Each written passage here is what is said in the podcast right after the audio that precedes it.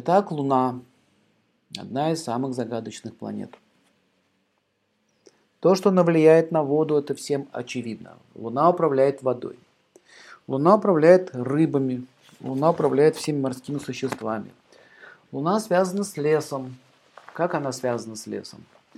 В лесу спокойно и тихо, поэтому рекомендуется, у кого проблемы с Луной, ходить чаще гулять в сад, либо в лес.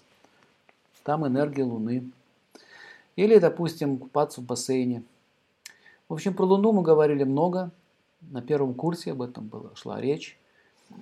Даже проходили тесты, и вы уже знакомы с этой планетой. Так вот, Луна находится вот здесь. Вот любая линия, которая движется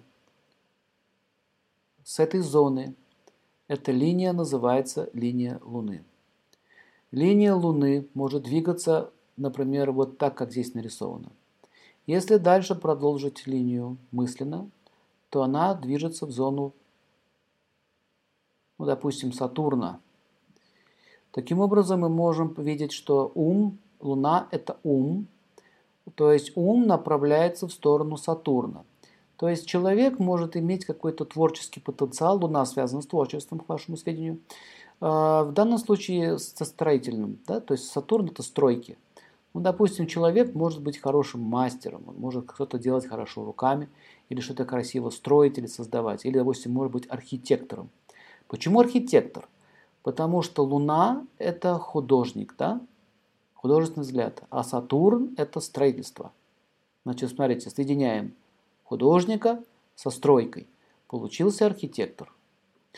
Или, как, или допустим, скульптор, или хороший кузнец, который может э, ковать красивые вещи.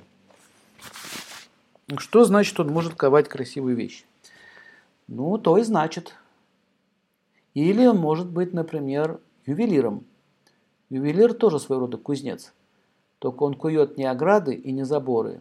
Он кует а, маленькие предметы делает, да? Тоже со с металлом, льет металлы, э, точит их, пилит, да, вставляет камни туда, делает их красивыми.